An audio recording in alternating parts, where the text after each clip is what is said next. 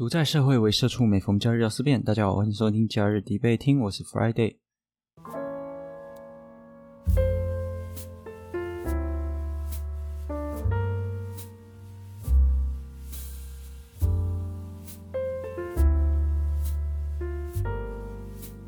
现在录音的时间是二零二二年的九月七号晚上十点半，这是个中秋连假的前前戏，呃，前两天有一阵子没有录音，所以就趁着这个时间赶快来录一集。今天想要讨论的事情啊，是关于柬埔寨诈骗啊，这个已经有好一阵子了，一两个月有了吧。这段期间，其实我听了很多的。这段时间其实就是有蛮多的新闻啊，相关的评论，那以及我也听了很多的 podcaster 分享他们对于这件事情的看法啊，不是刻意去收集啊，就是说平常我就蛮习惯到处看一看，到处听一听，然后了解大家对同一个事件然后不同的看法，因为也已经好一阵子啊，收集的资讯我觉得也蛮多的，所以呢就来做一个分享。那今天的分享其实不会像以往正反双方甚至那种有互相攻防，然后有自己论点的这种方式。今天想要做主要就是带着大家去看各式各样的这个讯息，然后对它去做一些判读。那我觉得这是一个蛮重要的，呃，算是现代社会生存的必要技能吗？因为现在真的是资讯爆炸，讯息量都很大。有时候媒体啊，为了要抢新闻，会下一些很耸动的标题，然后用一些模棱两可的内容啊，里面可能会讲说，哎，某某化名的什么什么小明阿花什么的，然后他们有个什么样的体验？那后来可能在文末，然后又讲说，哎，呃，这个资讯是推测的，或者是猜测的，就是很多这样的内容。会一直充斥在我们的生活中，所以今天就是跟大家一起来看看这个关于柬埔寨诈骗这类的新闻呢，做一个整体的了解，还有做一个媒体试读这样子。那么在开始讲这件事情之前，我们就先来陈述一下，为什么是在这个地方发生这种呃人被骗过去的这个事情。每一件事情来发生都有它复数的成因，它不可能，也不是说不可能，就是很少会有单一的成因可以造成很有影响力的事件的发生。那今天柬埔寨不是因为它是什么比较发展中国家或落后，或者是说它邻近的一些其他国家对它造成影响，又或者是说它的政策或政府不败，它不是单一的事件去造成今天发生这样的事情嘛？那我这边会先提。几个点，那这些资讯呢，绝大多数都是取自于中时新闻网八月十七的报道。那这个报道它算是相对比较有心在整理的报道了，因为它摘自了，呃，他揭露了很多国外媒体曾经有过的一些对于柬埔寨的一个报道。就是如果说这是一个学术文章的话，那它就是一个 review paper 啦。为什么柬埔寨会变成这种人口贩卖的温床？为什么会有这么多蓬勃发展的这个犯罪情势呢？其实有个论点是这样子，他是说这些犯罪的事情跟博弈的产业密不可分呐。这里就有引用了一个线上时事杂志《外交家》这个杂志啊，还有半岛电视台的报道，它其实就有讲到说，在柬埔寨的历史里面啊。经常就是会有一些博弈的产业，还有一些赌场。那这个历史啊，其实最早最早可能到十六世纪的时候，在柬埔寨首都金边，其实就有相关的这个记录。那赌场又如何了呢？还有另外一个说法是说，像是中国的一带一路在柬埔寨的西港开设了特区，那这边就吸引了很多的中国人。那去到那边干嘛呢？开博弈公司。这些博弈公司。后来有一些变成了诈骗集团，对，所以也有这样子的一个说法。目前看到资讯来看啊，它的脉络是这样的，就是说有博弈，呃，因为有比较大的一个利益嘛，那这个利益呢，可能就会吸引到一些不法分子来，所以啊，接下来的论述就会是说，西港这个地区，因为它是变成一个赌博大城之后啊，就会有一些犯罪组织进入，那有一些贪腐的情势会发生。例如说，呃，有三位知名的中国的投资人哦，分别是董乐成、徐爱民，还有还有于志江。那这三个人呢，都在中国被控涉及了呃数千万美元的这个金融犯罪。他们也有在西港这边去做投资。早在今年的四月，阿拉伯地区就刚刚前面有提到的半岛电视台啊，他就有一个报道，是说，呃，他他的报道，他是阿拉伯地区的。一个电视台，结果他报道的内容是说，有泰国的警方救出了七百位在柬埔寨被控制的这泰国人，那他们都是被中国大陆的这个人蛇集团所引进去的，然后他们就是被关进呃严密监控的建筑之中，然后要求他们进行一些电话跟网络的诈骗。当时的报道啊，里面就写到泰国警方估计啊。尽管已经救出七百名了，但还有超过一千五百个泰国人，他们仍然受困在柬埔寨的西港。那无独有偶，在更早之前，二零二一年的九月啊，其实日经亚洲这个媒体呢，它就有报道啊，说到有大陆的商人出估，至少有三万人被骗到柬埔寨。首先，先讲这个三万人，因为什么？大陆商人呢？李姓男子。这个无法考究嘛？那他到底是谁？有没有权威？其实不晓得。所以这个就对我来讲，我就觉得看看就好。那再来是说，柬埔寨政府啊，在这篇报道里面，他有讲到说，他们有承认博弈的产业带来人口贩运的这种犯罪问题。不过呢，柬埔寨国家警察总署的发言人蔡金坤哦，他就有表示说，他认为受害者仅有数千人。他妈，这这这！哎，我不能讲他妈的，因为呃，有人跟我反映说，我的频道里面充斥了脏话，就像是个一天到晚骂脏话、自以为很秋的小屁孩。所以我现在他妈的就找 这几个字就少讲。总之呢，这个警察总署的发言人他认为受害者仅有数千人啊，数千人其实也不算少了吧？他们都是受害者，他们不是一般的工作者。他们都是在一个犯罪体系下的受害人，所以说，实际上这个体系可能会更加的庞大。那其实这也间接的证明了，虽然说人数的方面我们可能没有办法理解，但是前面的几个媒体啊，他们的猜测、博弈跟这个人口贩运，那还有这个柬埔寨政府，还有他们的警察总署透露的这个资讯啊，我们可以大致上了解说，嗯。确实有这样的事情，而且不止台湾，呃，这些诈骗跟人口贩运可能跟几个关键点，还有中国或者是像泰国和这些地区，其实都有分布着受害者或者是说加害人。那在美国和平研究所中国安全专家陶尔，这个我就没有去查陶尔是谁了。那还有这个美国和平研究所，这我就没有去细查。我现在就是在 view 这个资讯哦，他是说光在中国大陆。就可能有高达十万至五十万的网络诈骗受害者，我就是觉得这就无法判读啦，觉得有有点有点夸张。实际上受害者是有多少不可而知，这报道里面他自己就这样子写了，所以这也是一个推估的数据。那对我来讲，我在看这个新闻的时候，我就是一样会看看就好，因为从柬埔寨国家警察总署说的数千人哈，到这个美国和平研究所说的。光是中国就有十万到五十万人，哇，这数量级其实差的很大。所以我在接受这些资讯的时候，我就比较不会去偏袒说信任哪一方啊。那我这边先讲一个我在看了许多资料之后啊，总结的大概有四种状况哦，会被引到柬埔寨。我这边用引到这个呃，就是运输到柬埔寨，然后在那边执行这些诈骗的勾当，有四种状况。第一个就是最简单，然后也是大家讨论最深的，就是被骗嘛。那被骗的话，很多说法，像是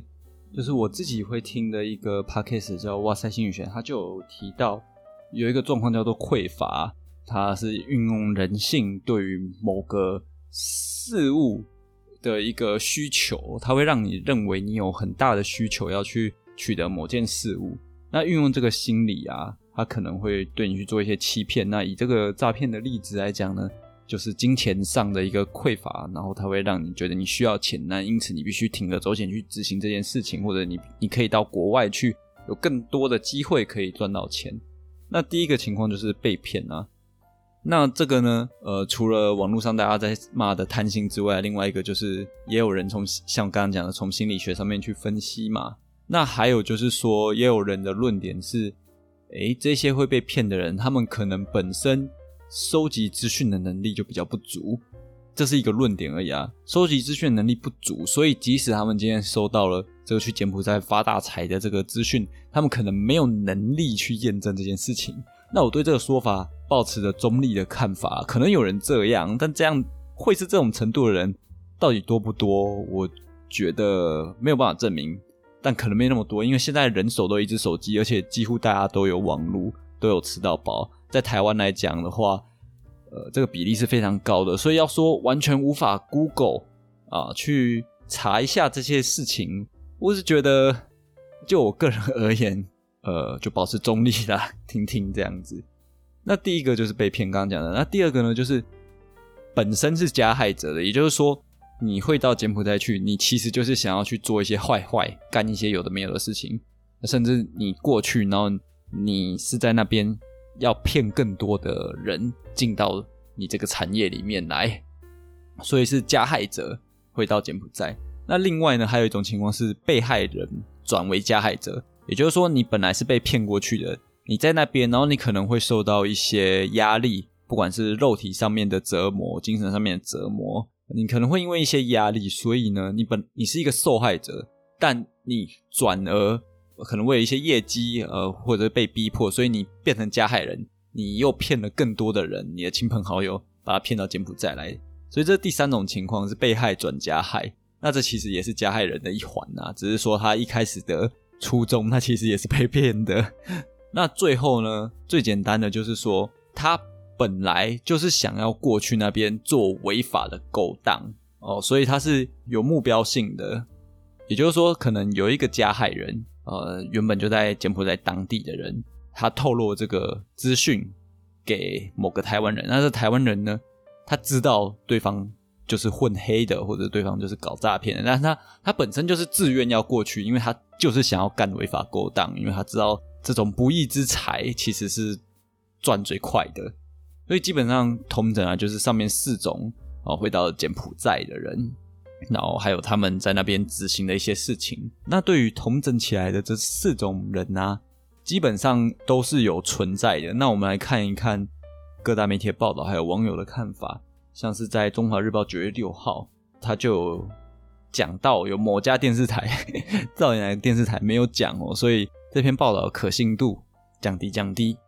啊，他就讲说，呃，对于金普湾诈骗案的这个网络投票调查，其实有高达八十六 percent 的网友认为政府啊，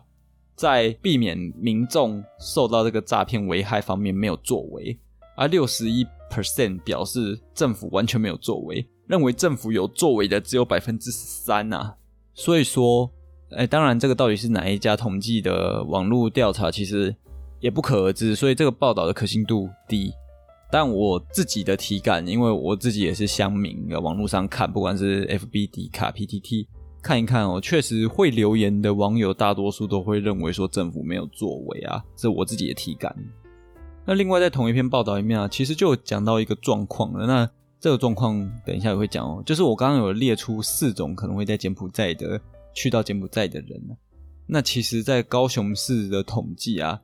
高雄市有一位警察局长林延田哦，他其实就表示说，呃，像高雄市已经赎回或者准备赎回的二十六人里面呢，其实有大约四成，可能十来人，他本身就是有赌博的前科。哎，赌博的前科就跟跟我们刚刚呃前面先讲到为什么会是柬埔寨呢？跟赌博有关。那赌博呢吸引不法分子，然后进而会有一些这些诈骗的勾当。所以啊。高雄市的这个警察局长讲：“哎，他们要赎回的人里面，其实有四成的人本身就有赌博前科，所以说他们可能就是我刚刚讲的四种人里面的第四种，他本身就想去违法勾当，进行违法勾当，或者是说他本身就是一个加害者，他可能本来就在柬埔寨有他的一个做黑的一番事业。BCC News 中文这个媒体啊，他其实就引用台北市政府的一个数据啊，他就有说，在台北市啊，其实一个月内有接获二十七个呃到柬埔寨失踪的个案啊，但其中有百分之七十五是有诈骗、诈欺还有组织犯罪的前科，而且有两个人即将被通缉了。那这篇报道里面其实有讲到说啊。承办这个相关案子的警员啊，就表示台湾其实民众知识水准不低，这个其实是是正确的，因为台湾人基本上都有受过九年一贯嘛，现在不知道是几年几贯了，就是台湾人其实都有受过教育啊，识字程度在世界上来讲算是非常非常高的，不太可能有这么多人确实都是被高薪骗去，应该大多数人都心里。可能都大概知道去那边要干什么，但他们可能没有想到是说去到那边不是骗人的，他反而是被当成猪仔，被当成猪卖这样子。那总之呢，从这个 BCC News 中文的资料里面啊，可以看到说，哎，确实有有警察，哦，他认为他的看法是说，真正会去柬埔寨，其实大部分都是诈骗圈的人啊。那在自由时报九月六号的有一个报道，就是讲。就讲到跟之前那个高雄市的那个报道其实有有相关联的，他就讲到死人有诈欺前科，所以就是刚刚跟刚刚的报道讲的四成其实是相对应的。只是他这篇报道里面有提到，就是说，就是很多人是被害人为了求自保，所以变成抓交替的共犯啊。那在九月四号联合新闻网啊，他这个新闻讲到是说，其实去柬埔寨有人支援，有人被骗，但是有人本身就是。被害人兼诈骗的加害人双重身份，实际上这样的人到底有多少呢？如果单纯是从去年十月啊统计到八月底的话，应该有将近四千五百人以上啊去了柬埔寨，然后没有回台湾的。那这个四千五百人左右啊，我为什么会讲四千五百人左右？因为我看到很多篇报道。它的数量都是四千六、四千五或者四千七，就各个数字都有，那数字都不一样。但普遍我觉得有一个报道的公司就是就是四千多人这样子，其中没有返台，他是在那边受害，就是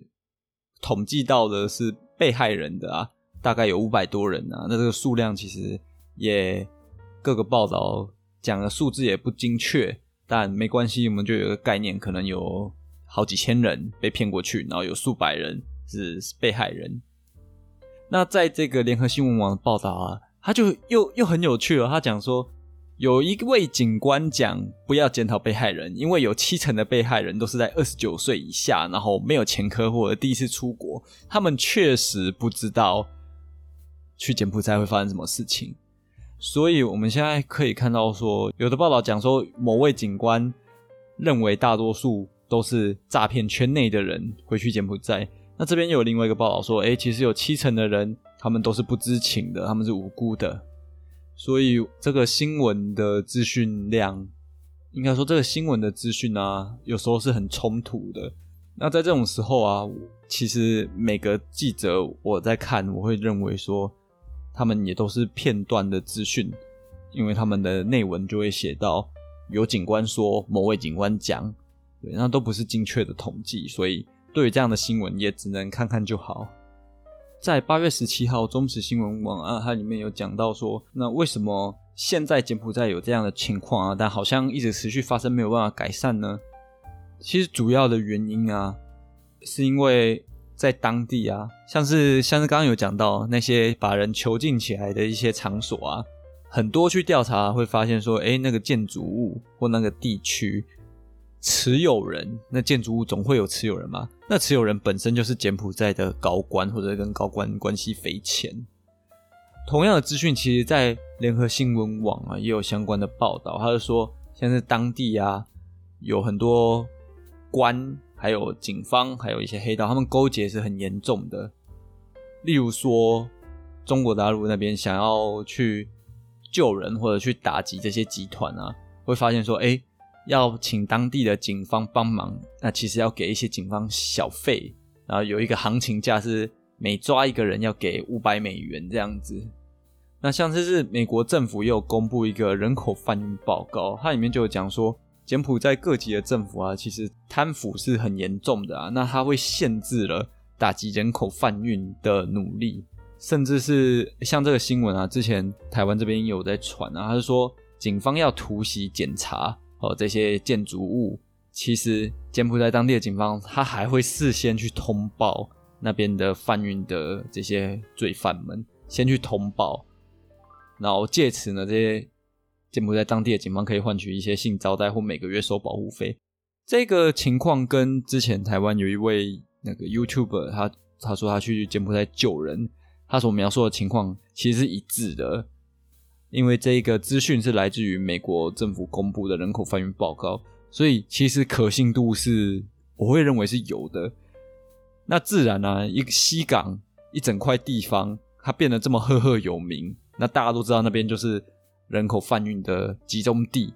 不可能没有人去抄它吧？就是当地政府总该去抄它。